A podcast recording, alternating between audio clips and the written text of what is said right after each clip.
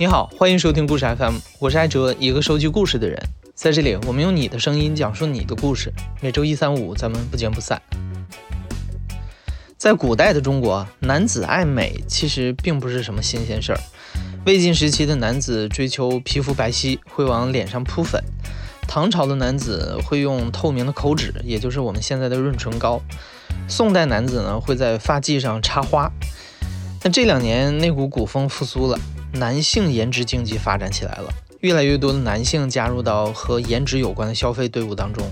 变美不再专属于女性了。两周之前，我们做过一个和男性的外貌焦虑有关的征集，在几十份的投稿当中，我们发现爱美的男生开始爱美，有着各种各样的原因。他们中呢，很多人就是我们身边的普通人。我们采访了几位投身于化妆、医美和健身的普通男性，聊一聊他们的变美历程。那提醒一下，为了保护隐私，我们给前两位的讲述者做了变声处理。我叫宇航员，啊，二十五岁，山东人，然后现在是社会工作者。我第一次注重外貌是初中的时候，就是班里的男生女生那个发型，包括脚上的鞋，都发生了一些变化，不再是那种朴素的样子。马上面临小中考了。我们班主任当时我做了一件错事，他在班会上就训斥了我，就点名训斥我说：“宇航员，你这个人不会说话，长得也不好看，重点说了，长得也不好看，学习也不好，体育也不好，也没有人缘，你以后就是个废物。班里的一些好看的人只跟好看的人玩，我更多的是在我身自己身上找原因，我觉得就是。”长得不够好的人，就可能就不配拥有一些美好的东西。然后慢慢的，我就开始对外表这个事情萌生了一种压力。宇航员从小就是一个微胖的男孩，他因为外貌不够出众，在学校一直不受欢迎。但是宇航员家里条件还算不错，所以中学的时候，宇航员可以通过比较好的分数换得一些当下流行的衣服和鞋子。二零零九年，爱情喜剧《爱情公寓》风靡一时，电视剧里面的主角们时髦的穿着成了当时青少年的模仿对象。宇航员也开始在网上搜索关谷神奇的同款外套，虽然只能买到盗版的衣服，但这件衣服在当时满足了宇航员小小的虚荣心。我就想要通过这种方式得到别人的认可，其中有一个就是，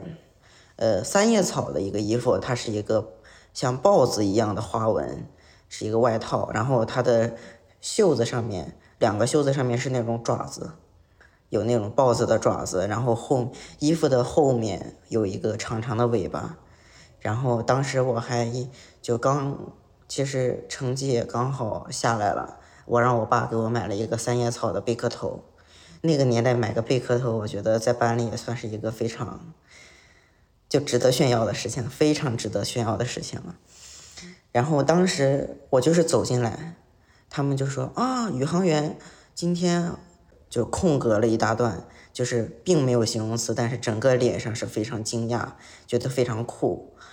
然后后面就说啊，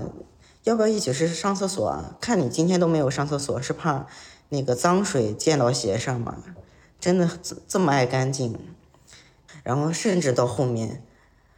有人因为我的这套衣服给我递纸条，就是第一次收到情书，我当时是很享受的。然后呢，也因此也确实交到了上学以来的第一波朋友。短短一个学期，就整个人就是从无到有的膨胀了很多。这次因为穿着交到朋友，宇航员开始意识到外貌可以赢得别人的喜爱。再加上他的成绩也不差，宇航员变得越来越自信。高考的时候，宇航员考上一所一本学校。刚上大一，他就和同学在大学的门口合开了一家小吃店。宇航员的生活也发生了很大的变化。因为我们赚同学的钱，有的时候一个月多的时候能拿到十万块钱，对钱没有概念了，已经就是因为来钱太容易，然后整个人的心智也不成熟。你的银行账户里面总是有存款，不在意里面具体有多少钱。我甚至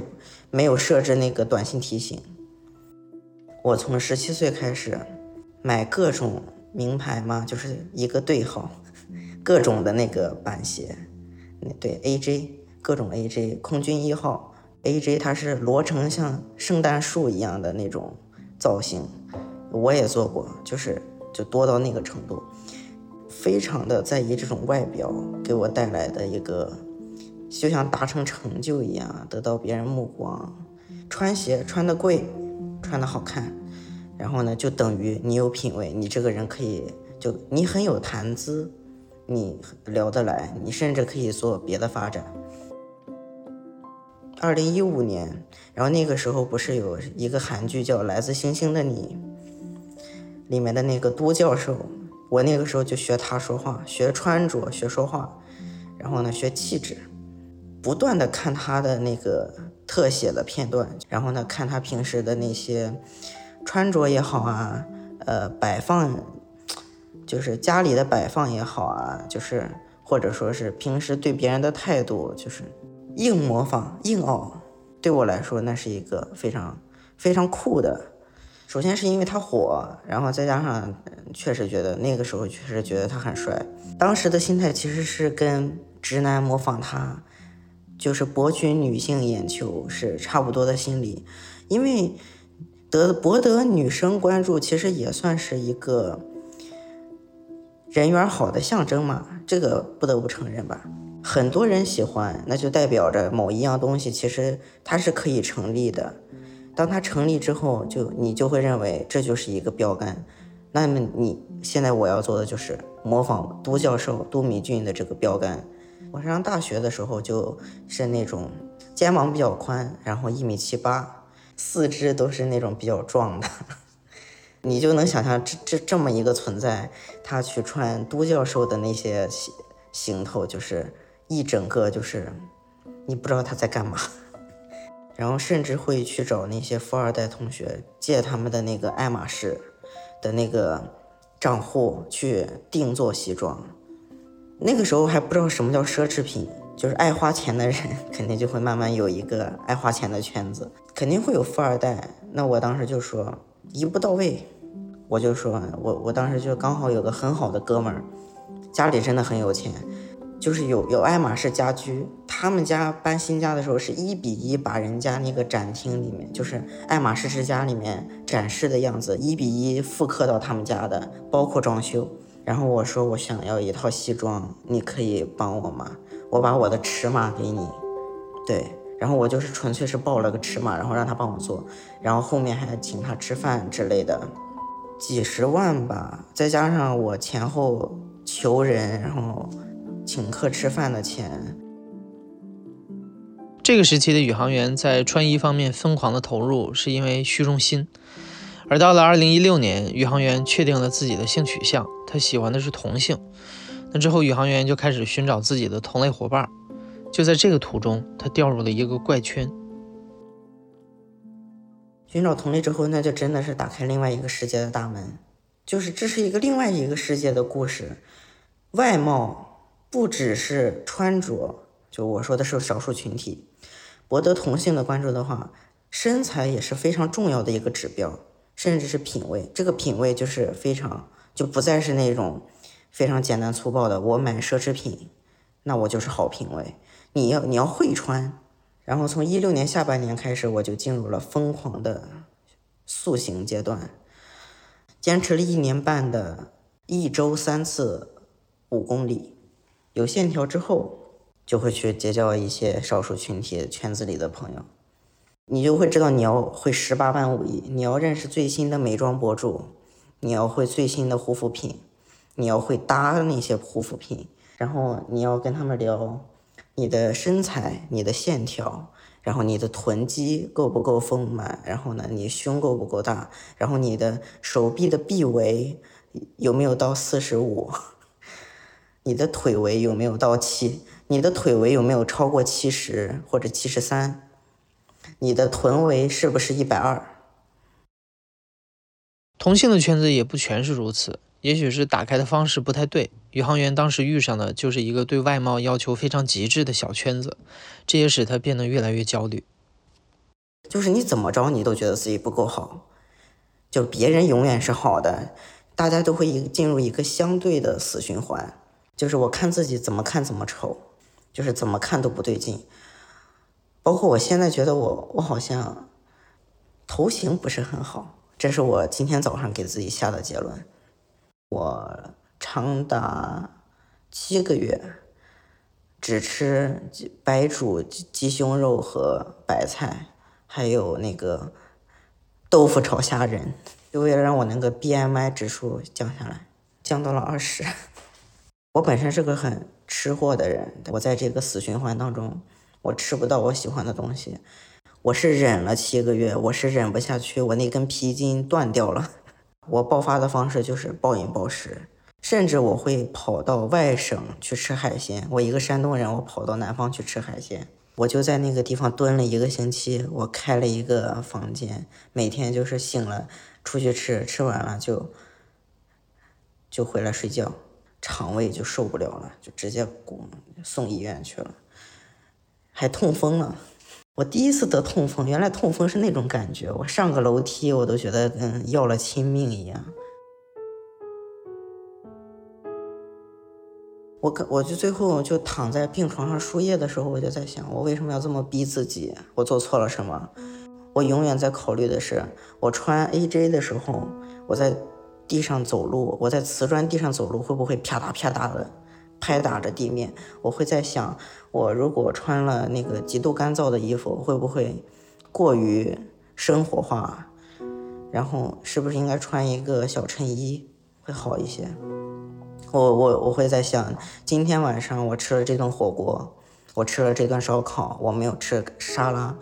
我的体重可能会从一百八跳到一百八十三，甚至是你你会发现自己极度努力之后。你的臂围、你的腿围、你的臀围，原地不动，你都会很非常的焦虑，就永远在焦虑，就是永远在逼自己。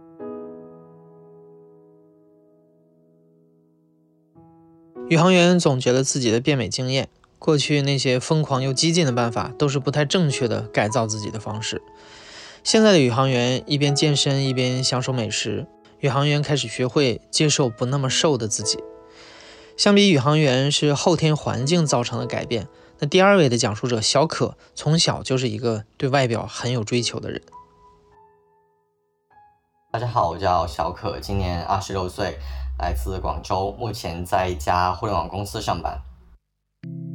大概是初二的时候，呃，那个时候就有开始。有开始早恋，在暑假之前，一些呃还在上学，就是还在正常学期之间偷偷存了一笔钱，然后再去跟那个女孩子上街之前，我就先偷偷去买了一套衣服。当时可能零零八零九年的时候，那些店铺的衣服都还是挂在那种墙上，墙上有那种呃铁丝网做的架子，不同衣服就挂在上面。当时我记得我是提前一个周末，专门呃有一个下午跑到那边去了。因为当时其实胆子也比较小，不太敢直接去跟店家去沟通。然后我基本上就是在那个街上面转了两三圈，然后就是会经过每一家店的门口，然后每次经过的时候，就会偷偷扭头，然后瞄一眼，看一下墙上有没有我喜欢的衣服。大概就是在转到第三次的时候，就看见了那一套衣服。然后我就直接跟进去，直接进去跟老板说：“老板，我要这一套衣服还有裤子，你直接看我的身材拿一个我的码就可以了。”大概就是比较，呃，首先我记得颜色应该是比较花哨，上面会有一些我当时觉得比较好看的图案。相对来看，在那个时候我会觉得是还挺潮的。然后买完之后，我还记得他当时给我的应该是一个那种那种最普通的红色的塑料袋。然后我买完之后就赶紧回家，然后先把那一套衣服藏起来了。穿上新衣服之后，第一反应就会觉得说，我是一个即将要呃到街上去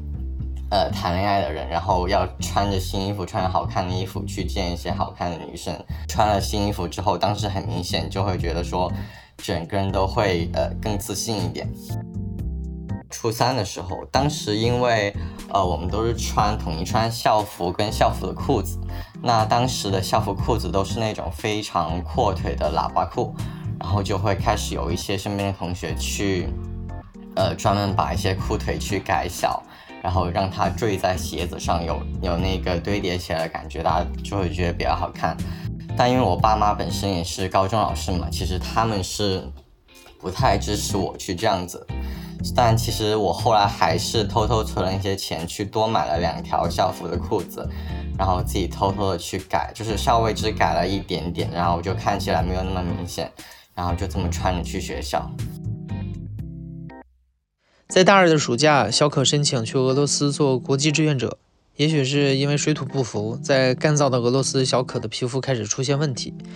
一直到后来，皮肤上的痘痘问题成了小可外貌管理上最大的挑战。呃，大家之前，基本上整个人是基本上除了偶尔的新生痘，是没有什么其他皮肤问题的。就并且可能我自己感觉小时候在无论初中还是高中的班级里，在男生可能长相都还算是嗯怎么说中年中等偏上嘛，所以就一直都会偶尔受到女生的关注，就也是因为一直会偶尔持续受到别人的关注，所以我就愈发的会在意别人怎么看我。实习上班的第一天，我当时还特意选了一件。呃，白色衬衫和黑色的裤子，还有一双就是黑色帆布鞋去上班。然后到了公司之后，因为基本上都是女同事嘛，会发现，嗯，同事基本上都化了妆，也穿了各自的连衣裙，然后大家身上也很明显能够闻到是喷了不同的香水，就会觉得说，哦，就原来大家都是这么精致，都是这么呃光彩照人。我就会觉得说，如果我的脸上有痘痘。那我就这么去上班，身边人都看起来非常的光鲜得体，那我自己就会显得格格不入。那既然大家都呃打扮的挺好看的来上班，我自己肯定也是需要去做一些尝试。多了，修个眉对吧？刮个胡子，画个眉毛，打个底妆，再浇个头，对吧？这些步骤下来啊，整个人气质。之后我就去微博上面去看那些美妆博主，可能他们平时是自怎么保养自己啊，怎么去做一些日常的护肤工作，刷着刷着就。微博的算法就会自动再给我推一些新的美妆博主。后来我就发现有一位呃男的美妆博主在教一些男生，在讲一些男生化妆相关的东西。基本上每个视频都会看一下，然后会记一下说呃男生化妆需要哪些步骤，呃需要买哪些牌子的护肤品。在此之前，小可已经尝试过各种治痘的办法。不管是中医还是西医，都没能消除痘痘。看着视频里那些和自己有着同样困扰的美妆博主，小可发现，化妆也许真的可以帮助他。我的 B 站的收藏夹里还有当时我收藏的一些美妆的视频，就是一些男生非常基础的化妆步骤，就你自己呃洗完澡或洗完脸，做好脸部的护肤以后，那可能就是。呃，先把隔离上了，然后遮瑕，然后呃粉底，然后就是一些定妆，一些散粉和一些定妆的喷雾。我记得第一次化妆的时候，是当时公司要搬一个新的办公室，然后那一天我要回去帮忙去搬一些东西。呃，那天我就一大早起来，然后把视频打开，按照博主的步骤一步一步化好妆，然后回到公司。在去坐地铁的路上，包括呃在回公司的路上，都一直忐忑，会说会担心说同事会不会发现我化了妆，会不会发现说这个男生怎么突然开始收拾自己？但其实等进到公司之后，发现其实好像并没有人会关注你今天有没有化妆，也并没有人来找我说，哎，你今天怎么看起来不一样这件事情。其实反而是没有失落，反而心里是松了一口气的。见同事，或者说我对上班化妆这件事情还是挺执着的。和大家一起出去团建，嗯，第一天到了团建，然后第二天大家睡起来，大家都会到酒店去吃早餐。大家基本上都是没有化妆，都是那种非常朴素自然的状况。但我就会说，如果你要我们八点钟集合，那我就会调个六点半的闹钟起来，呃，去化妆，去洗澡，然后把自己打扮好之后再去见，呃。再去见其他同事，当所以当时我记得我下楼之后有一个同事就很明显就是刚睡醒，然后他就会说，哎，你怎么这么一大早起来也化妆了？我们所有人都是睡到睡到自然醒就赶紧收东西下来了。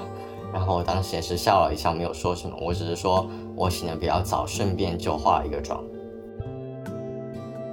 把自己这个人设给维持好，不能说某一天不化妆打破了。疫情期间，公司规定必须戴口罩上班，小可也觉得有了口罩可以偷偷懒，也就不再每天化妆。但是总有突发的情况让他局促不安。其实因为呃近两年因为疫情，这一年半基本上每天上班都在戴口罩，但后来呃公司通知通知说大家在公司在工位上可以不用戴口罩的时候，大家肯定还是会选择把口罩摘掉。但是我就是那一些我就是那一个比较特别人，会选择从早到晚一直戴着口罩。其实当时脸上还是会有一些痘印，就我是那种戴口罩也戴的特别严。然后我喝水的时候把口罩拉到嘴边，喝完水之后又把口罩赶紧放回去。然后平时吃饭，呃，中午吃饭也不太会跟其他同事一起吃，基本上都是自己吃。有些时候大家会在中午十一点多或者下午下班前突然通知说，哎，中午整个组一起出去吃个饭吧。然后当时我就特别慌，然后因为当时也是那天完全没有化妆去上班嘛。后来我那天我就是直接找了个借口跟同事说。哦，那天已经提前约好了人，所以不能跟大家去吃饭，然后就没有去。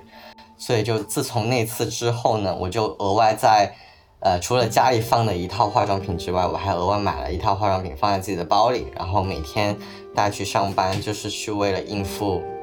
这种突然要大家一起出去集体活动的突发情况。然后再后来也会有遇到说临时通知要吃饭。然后我就会可能提前十五二十分钟提前到厕所这样子，提前化一个妆，然后再把口罩摘掉，装作是刚刚从厕所洗完手出来，然后回到自己的工位上跟大家一起去吃饭，然后大家也不会觉得奇怪，大家好像就默认你戴着口罩的时候也是化了妆的样子。很显然，戴口罩和化妆都不是长久之计。二零一九年的中旬，小可遇到了现在的女友。女友告诉他，光子嫩肤这项技术可以帮助他改善肤质。于是，小可在女友的陪同下找到一家专业的皮肤科医院。在医生的建议下，小可每个月做一次光子嫩肤，持续了半年，投入了一万多人民币，脸上的痘痘渐渐淡去了。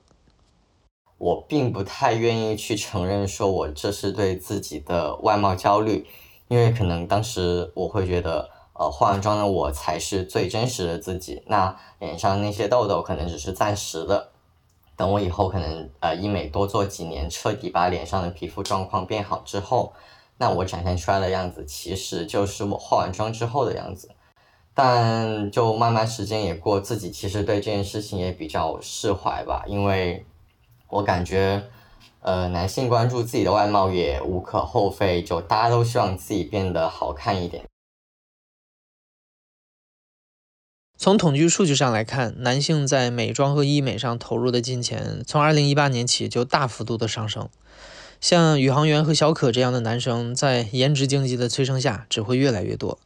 男生化妆做医美已经不再是新鲜事儿，花点小钱让颜值锦上添花是两全其美的事情。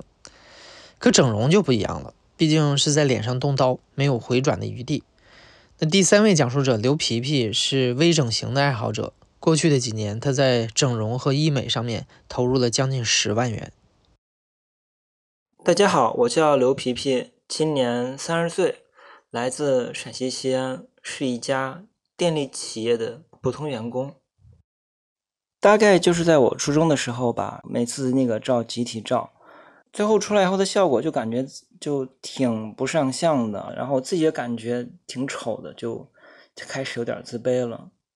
班上有一些同学真的是长得非常好看的，拍照片集体照也是很精神的。当然他学习也还不错，所以他的人缘也很好。我是真的是单眼皮儿，然后眼睛小。当时理想中真的是没有一个确定的，就是看一些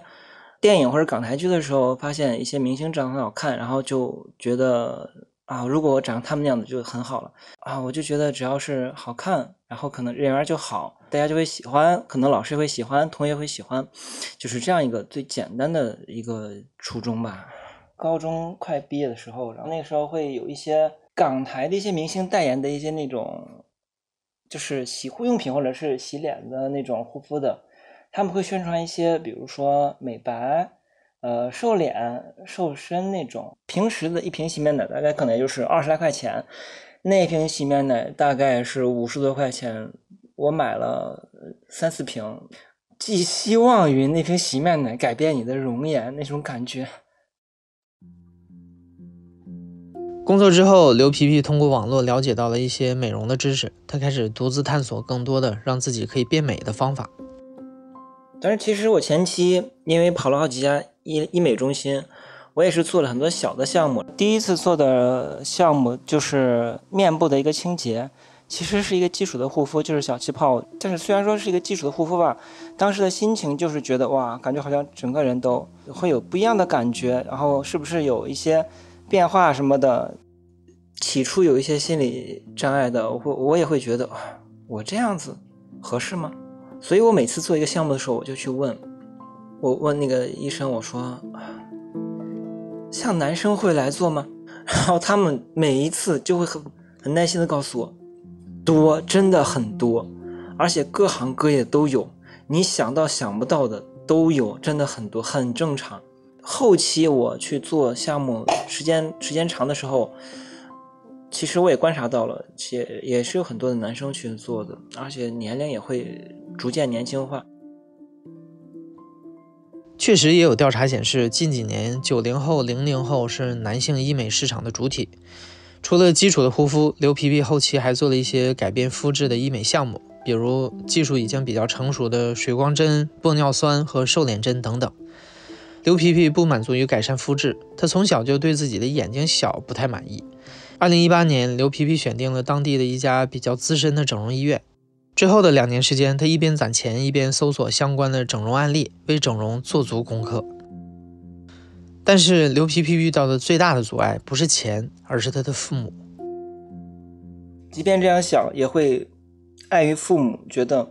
那我这样子做，父母会怎么想？因为我的父母是很传统的，跟平时聊天一样。然后我说：“妈，你看我如果去做个眼睛，然后我想割双眼皮儿，他们会很严肃的说，啊，如果你去这么做了，那你又不是女生。如果你说你是女生的话，我们还能接受。你是一个男生呀，你你是要从事什么表演事业吗？你只是一个普通的普通的一个上班的人，你去做这样事情，你为什么要乱花钱？”面对父母的不理解，刘皮皮没有反驳。那几年，刘皮皮的生活也发生了一些转变。强势的父母坚决不同意他和当时的女友在一起，再加上工作上遇到了瓶颈，刘皮皮无奈的和女友分手了。之后，刘皮皮在医院检查出了重度的抑郁和中度的焦虑，多重压力之下，整容计划提前了。那我要去做些事情，改变我自己。我只是想选择一种我自己的生活方式。在临死前，我可以看到自己的一个大概什么样的改变，而且我也不怕失败了呀，我真的就不怕失败了。当你生活就是陷入到谷底，而且失去了一个希望的时候，这个时候，另外一种声音就会告诉你，那真的一切都所一切都不重要了。我就觉得啊，那父母也无所谓，然后我就去找了医生，找了医院去做。从行业内来说，是一家老牌的一个医美，在我们就是这块儿，呃，现在也算是一线城市了。这一家。医美中医疗中心也是先成立，大概是在九十年代初就成立了，时间比较长了，资质也比较老了。我做的是眼综合，还有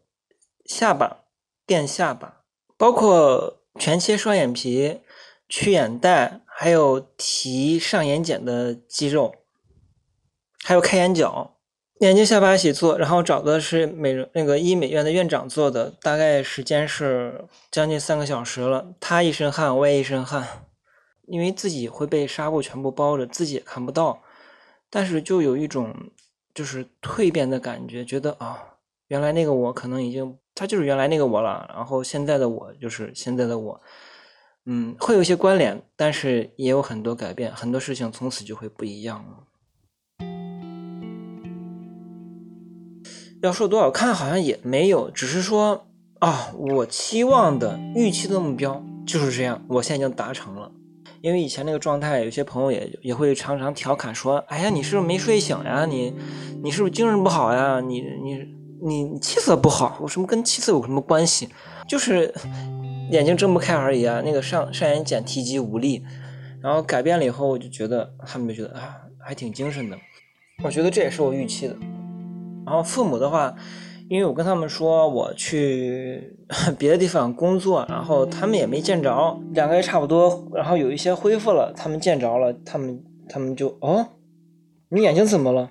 我说没怎么呀，我说没睡好。他说不是不是，你过来让我看。然后我说啊，那你看吧看吧。他们就说啊，你做眼睛了。我说啊，我说是这样的，我去做近视手术了。近视手术那个医生说眼睛太小了，不好做近视手术。于是我先做了个双眼皮。他们觉得啊啊，那好吧，那这这好像也不能不是不能接受的。然后我说对，也很便宜，然后也没我我也也也不疼。然后他们就说嗯，那还可以。我说我说他我说这就是暂时的，时间长了会恢复的。然后他们有时候他们反而会说。那多不好！你这恢复成恢复成以前了，多不好看。虽然刘皮皮的容貌改变了，但他的生活并没有像他预想的那样发生变化。他还是留在国企做着日复一日的工作，也依旧没有交到新的朋友。对刘皮皮来说，改变外表是改变现状的第一步。要想实现彻底的改变，还是得找到内心的支柱。以前是心理跟那个外外在都会自卑，现在。现在的话，就是外在不会自卑了，就是只剩心理了。只是觉得，包括自己从小生长环境，还有就是工作环境，可能觉得我就是真的不如大部分人，甚至连平均水平也达不到，就会觉得自卑。包括同龄人结婚生子，甚至我见到的很多同龄人都已经生二胎了，包括离婚的都有。但是我自己还没有结婚，这一点来说，真的还是挺自卑的。虽然外貌改变了，但是心里面一些东西，我觉得还是需要更长时间去改变的。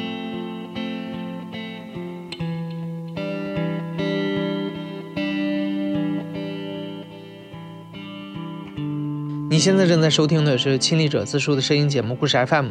我是主播哲。本期节目由马达制作，声音设计桑泉，编辑野捕。另外通知一个事儿啊，熟悉我们的听众应该都知道，每年的夏天，故事 FM 都会做一个中元节特辑，请大家分享一下自己亲历的那些让你脊背发凉的恐怖故事。这也是我和很多听众每年最期待的节目之一。我们也经常在各种节目下面看到大家留言说，恐怖节目什么时候来呀？什么时候再做灵异的故事啊？你看这不就来了吗？而且我们这次啊，除了要征集传统的中元节特辑以外，本周四，也就是明天，我们还会在线上玩一把在线的恐怖故事接龙。所以，如果你有特别精彩的亲历的恐怖故事，请一定要听好下面的参与方式。在故事 FM 的微信公众号回复关键字“恐怖”，你将会看到一个按钮和一个二维码，点击故事征集的按钮，可以向我们提交你的恐怖故事，也有机会成为下个月将要播出的中元节特辑的讲述者。如果你提交的够好够快呢，我们还会在明天的直播房间中，请你线上分享这个故事，让大家陪你一起倒吸一口凉气。如果你想第一时间听到这些故事，可以直接扫描群二维码进入明天恐怖故事接龙的房间，不仅能够随时掌握直播的动态，还可以在群里和大家一起盖上小被子，实时交流感想。一群人一起听恐怖故事，是不是就没那么害怕了？感兴趣的话，快来参与吧！